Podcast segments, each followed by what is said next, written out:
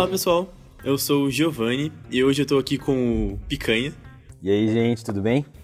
E hoje a gente vai tratar um pouco sobre realidade virtual. É isso aí. Gil, acho legal a gente começar definindo o que é o conceito de realidade virtual. Porque, ainda mais hoje em dia, que tem os conceitos de tanto realidade quanto real, virtual quanto realidade aumentada, seria importante diferenciar isso para a gente poder seguir aqui no nosso assunto. O mais louco é que o conceito de realidade virtual é uma coisa, tipo, antiga pra caralho, cara. E, tipo, virtual todo mundo hoje em dia já pensa, ah, meu Deus, uma coisa no computador. Mas virtual, na verdade, quer dizer alguma coisa em essência sem ser de fato. Então é meio que uma simulação, assim. Realidade virtual é quando a gente tenta imergir as pessoas em alguma coisa que não é aquilo de fato. Exato, exato. A diferença para a realidade aumentada é que na realidade virtual é como se você estivesse inteiramente imerso no ambiente.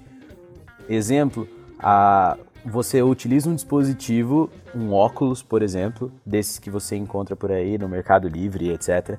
Você consegue utilizar esse dispositivo para visualizar o ambiente ao seu redor como se você realmente estivesse dentro de um ambiente simulado por computador. Já a realidade aumentada utiliza recursos de computação gráfica para inserir objetos, modelos dentro da, do, que é, do, do mundo que a gente enxerga através de uma câmera e sistemas de posicionamento é, dentro do, do software. Eu acho que um dos exemplos mais fáceis hoje em dia de realidade aumentada é o próprio Pokémon GO. Exato. Quando você coloca o Pokémon ali, ele não tá de verdade, mas você não tá inteiramente imerso, por isso ele não chega a ser uma realidade virtual. Exatamente. Vamos falar um pouquinho então do desenvolvimento da tecnologia do, da realidade virtual ao longo do, dos últimos anos aí. É, em 2010 foi produzido o primeiro protótipo do Oculus Rift, que é uma das a, a Oculus é uma das maiores empresas de é, que trabalha com criação de desenvolvimento de dispositivos de realidade virtual. E é o primeiro protótipo dele desenvolvido já há oito anos. E quatro anos depois, o Facebook, em 2014, o Facebook acabou comprando a empresa por 2 bilhões de dólares. Isso aconteceu antes mesmo dos produtos que foram financiados pelo Kickstarter em 2012 fossem terminados e entregues aos compradores. Eu lembro então... dessa época, foi tipo uma loucura assim, cara. O pessoal apresentou e todo mundo ficou, nossa, realidade virtual, vai ser muito louco. De repente o Facebook fez uma manobra muito louca e pagou, tipo, absurdamente caro para eles, assim, sabe?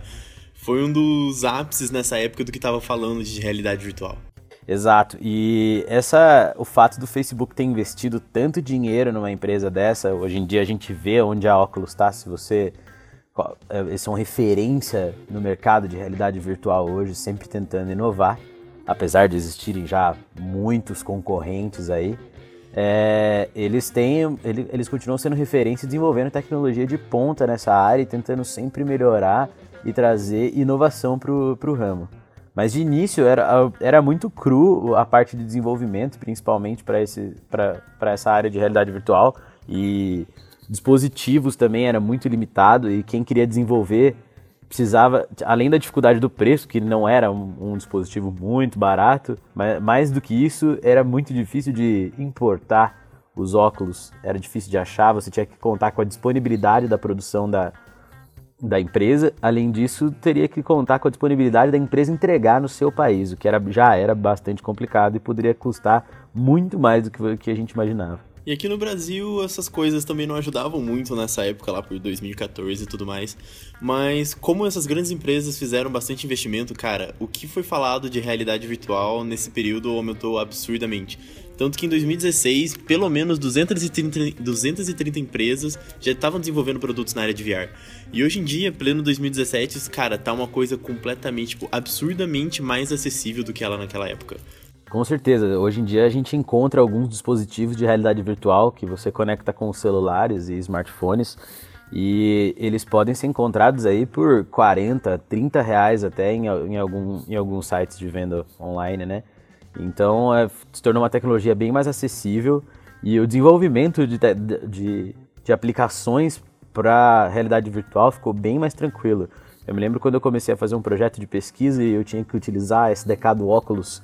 Era já era a segunda edição do Oculus Rift E ainda assim a SDK era extremamente crua, era extremamente precária, a documentação era bastante escassa e eu lembro de ter ficado uns dois meses sofrendo só para fazer o óculos funcionar perfeitamente, rodando um cubo num ambiente vazio na minha tela. Que era só a coisa mais simples Exato, era só para fazer ele funcionar. Era bem isso. E foi, nossa, um sacrifício absurdo.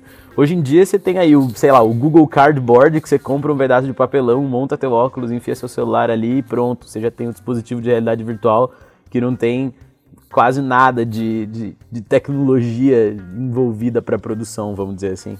O próprio VR Box, que é um pouco mais sofisticado do que só o de papelão, é, algum tempo atrás, uns dois anos, ele custava cerca de 200 reais para você conseguir comprar no Brasil. E hoje em dia, 25 reais você consegue comprar e já começar a fazer suas próprias aplicações em realidade virtual. Pois é.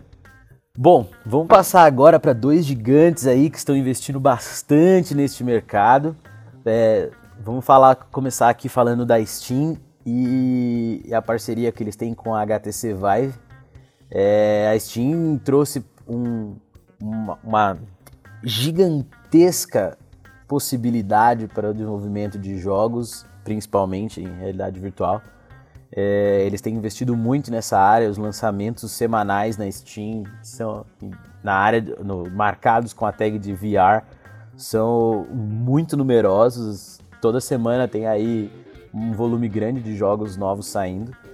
E o HTC Vive tem um, uma tecnologia bastante diferenciada dos outros, dos outros dispositivos. Né? Eles têm algumas versões que contam com estações montadas na parede, assim, formando como se fosse um, um cubo virtual de sensores infravermelhos. São sensores posicionados estrategicamente e eles detectam o posicionamento do usuário no meio desse espaço.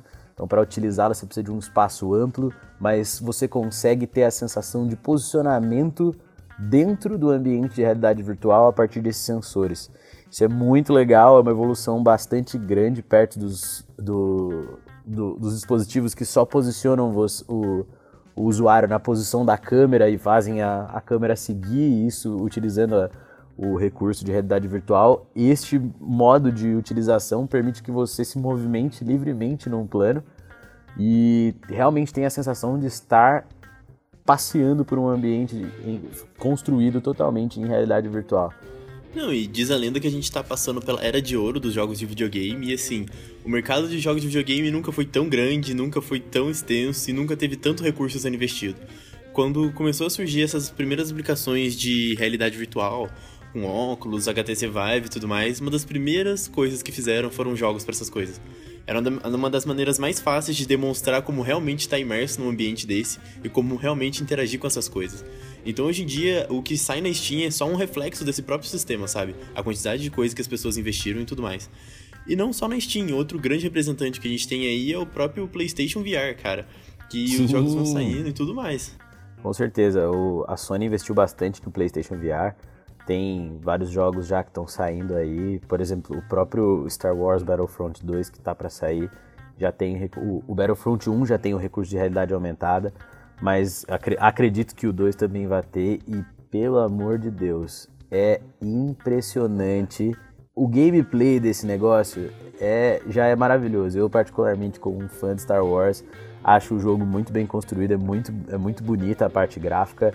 Você e, e o recurso de realidade virtual ali naquele, nas batalhas espaciais, você sentir que você realmente está dentro de uma nave, é tudo muito bem construído, é uma coisa fora de série. Eu não imagino que seja jogar isso utilizando o dispositivo de realidade virtual, cara. Num trailer ali na tela 2D já é bem legal, imagina na realidade virtual, cara. Ser pobre Deve é uma ser. droga, eu vou te falar isso. Ser pobre é uma droga. Mas a, além de jogo, apesar de aí a gente ter, sei lá, mais de 16 mil títulos no, no, no, programa de visibilidade da Steam, vamos dizer assim, o Steam Greenlight. Tem um site, vocês podem entrar. Tem mais de 16 mil títulos marcados lá com a tag de realidade virtual, que estão em desenvolvimento ou já foram lançados no mercado. Tem infinitas outras aplicações de realidade virtual. Aplicações de cinema para você assistir filmes de uma maneira diferenciada, alguns alguma, algumas produções é, já estão começando a pensar em maneiras de inserir a realidade virtual para melhorar a imersão do, do telespectador no, no filme. É, algumas terapias é, para transtornos de ansiedade, estresse pós-traumático utilizam ambientes de realidade virtual e algumas atividades para poder, dentro desses ambientes, para poder tratar esses tipos de doença. E treinamentos educativos também, ou coisa militar, o pessoal está usando bastante esse recurso, porque querendo ou não, os teus olhos eles estão, eles estão, eles te dão uma percepção de espaço. Então é muito engraçado. Você pode ter a sensação de ter vertigem sentado no seu sofá da sala. Se você tiver num ambiente que esteja se movendo muito rápido, talvez, como o teu olho está percebendo o, um ambiente diferente do que você está fisicamente, essa informação que o teu cérebro recebe e ele vai reagir de acordo com isso. Não, isso é muito legal. Tem sempre aqueles vídeos do pessoal simulando andar em cima de uma corda bamba. Aí as pessoas estão no chão plano, na verdade, mas elas sempre caem porque elas não conseguem se estabilizar porque elas estão tentando andar em cima de uma corda. Pois é, quando eu comecei a trabalhar com, com o recurso de realidade virtual, é, eu utilizava uma engine de jogos para poder ligar o, o óculos ao computador. E quando finalmente eu consegui fazer aquele cubo aparecer na tela, eu expandi ele, criei um ambiente interno, como se fosse uma sala né, quadrada, e inseri a câmera de realidade virtual lá no meio dessa sala para eu poder verificar qual que era a forma com que a câmera interagia com o espaço e com os objetos. E dentro do cubo, por dentro das paredes do cubo, eu coloquei um papel de parede para ver como isso se comportava dentro do a movimentação, a visualização e qual era o grau de fidelidade da renderização da imagem dentro do óculos. E foi muito engraçado porque eu tava. Quando você coloca o óculos, você perde completamente a noção, né? E por algum motivo eu soltei o teclado e o mouse do computador para poder ajeitar o óculos e para pegar os dois de volta. Ia tirar o óculos, perder o foco que eu tava ali, né? Tava. Não, fui lá e comecei a tatear a mesa procurando tanto o mouse quanto o teclado e sem querer eu bati no mouse. O que eu não sabia é que a movimentação do mouse fazia com que o cubo girasse. E o papel de parede que eu coloquei dava a impressão de que o cubo realmente estava rodando. Resultado, eu tive vertigem sentado na cadeira do laboratório da faculdade. Eu realmente passei mal, porque o cubo começou a rodar muito rápido por causa da movimentação do mouse. E a sensação que eu tinha é que eu estava num ambiente rodando a uma velocidade muito alta e eu realmente fiquei com vertigem, cara. É muito doideira. Eu nunca pensei que isso fosse possível. O feedback visual é uma coisa muito forte no cérebro da gente. A gente depende muito da visão. E uma coisa muito legal que está acontecendo com VR é, hoje em dia é que tanto o desenvolvimento acadêmico está rodando junto com o desenvolvimento de mercado.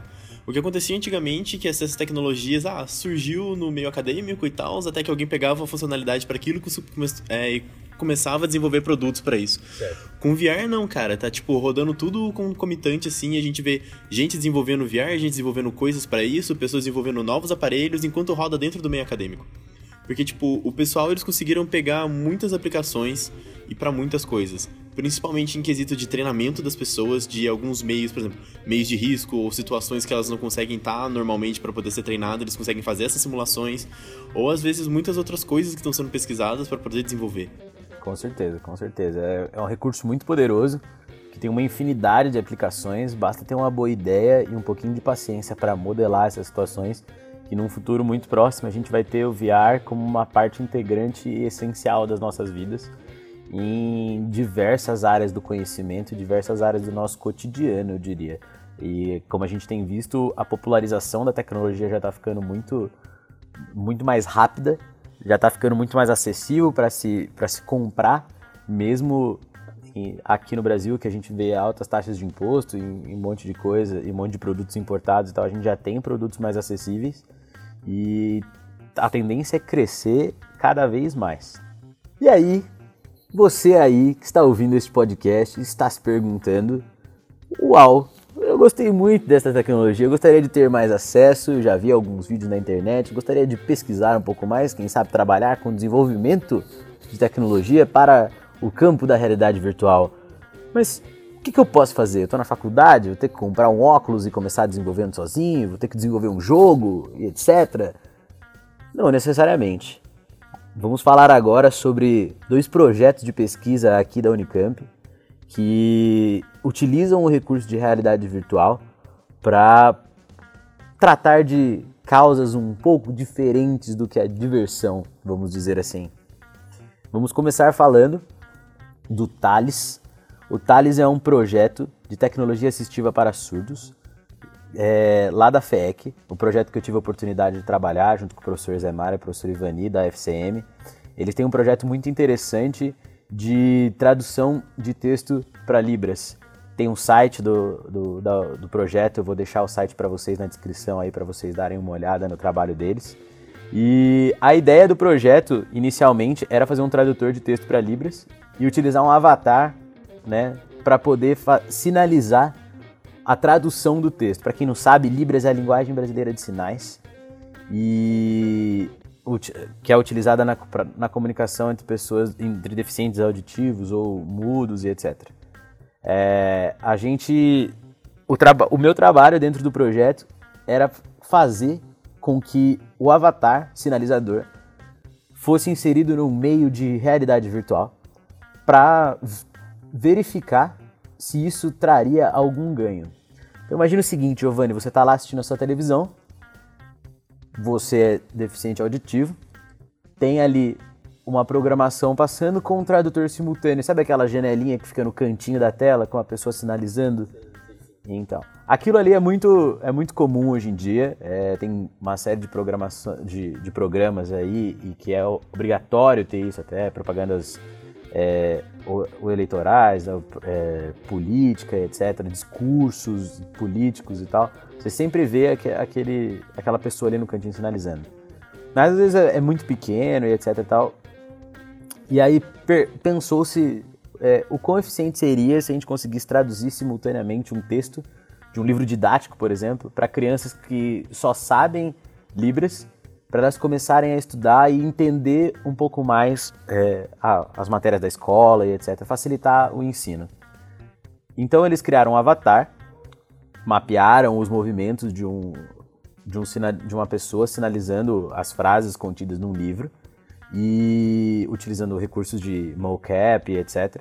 Mapearam todos esses essas animações, mapearam todas essas, essas esses sinais fizeram animações a partir deles e aplicaram um avatar construído em 3D.